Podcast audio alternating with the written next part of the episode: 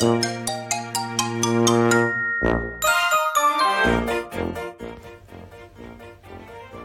いどうもどうもどうも。ということで始まりました、えー第2回青森の兄のハワイアンチャンネル、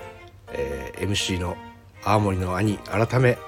青森の兄です。お兄ちゃんだよ。えーということで、えー第2回はですね、えー結構思いっきり反響がありましてですねあの嬉しい限りなんですけどもあお聞きいただいた方ありがとうございます。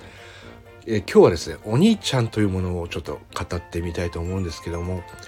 あの世界的にですねお兄ちゃんと呼ばれる方っていうのはもちろんいらっしゃいましてアニメのキャラクターとか、えーいろんな分野で、え活躍されてる世界のお兄ちゃんと呼ばれる方がいるんですけどもまああのドリー・ファンク・ジュニアとかですね、スピニング・トー・ホールド。お兄ちゃんだよのモデルになった方ですね。モデルになった方なのかな？そうですね。モデルになったお兄ちゃんですね。幸せってなんだろう？幸せって何っていう、えー原本を忘れたのでだだいぶアドリブでやってますけどね。そういうのが流行った笑い犬の冒険とかありましたね。あのアニメだと磯野カツオですか？もうお兄ちゃんと呼ばせる、えータラちゃんから見るとおじさんなんですけどカツオ兄ちゃんと呼ばれるあのキャラクター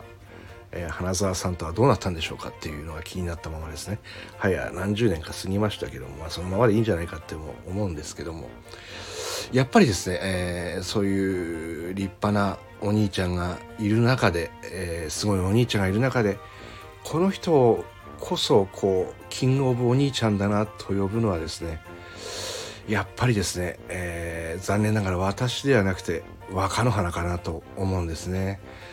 やっぱ若乃花はですねお兄ちゃんですね。もう笑顔が素敵。そしてですね土俵に上がっていた時のあの強さっていうか綺麗。技が綺麗。まあ決して相撲取りの中ではですね当時全然大きくはなかったんですけども、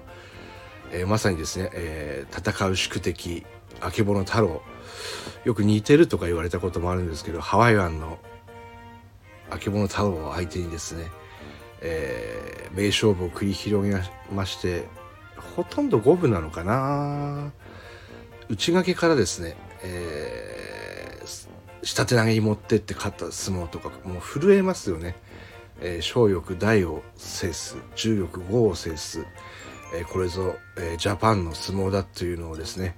えハワイの方々もですねちょっと驚いたんじゃないかなと思える相撲素晴らしい内容そして人柄えー、勝る氏と呼ばれてしまうんですけどもそれでもこうねあのお兄ちゃんとして、えーあり続けたあの姿、えーまさにキングオブお兄ちゃんじゃないかなと思います。えーそれを目指しながらもですね、えーあそこまでまあ相撲は強くはなれないので、えー違うものを目指していきたいんですけども、まあ、心は一つですよねこう何か頼りがいがあるこの人はお兄ちゃんだなと思えるような人になれれば、えーそれはそれですごく幸せなことかなと思います。えーもう第2回のですね、えーうちからこう思うのは相撲をしても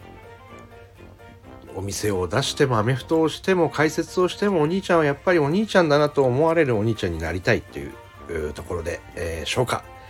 えー第3第3回もですね、えー今日だいぶ噛んでますね、えー素晴らしいと思います。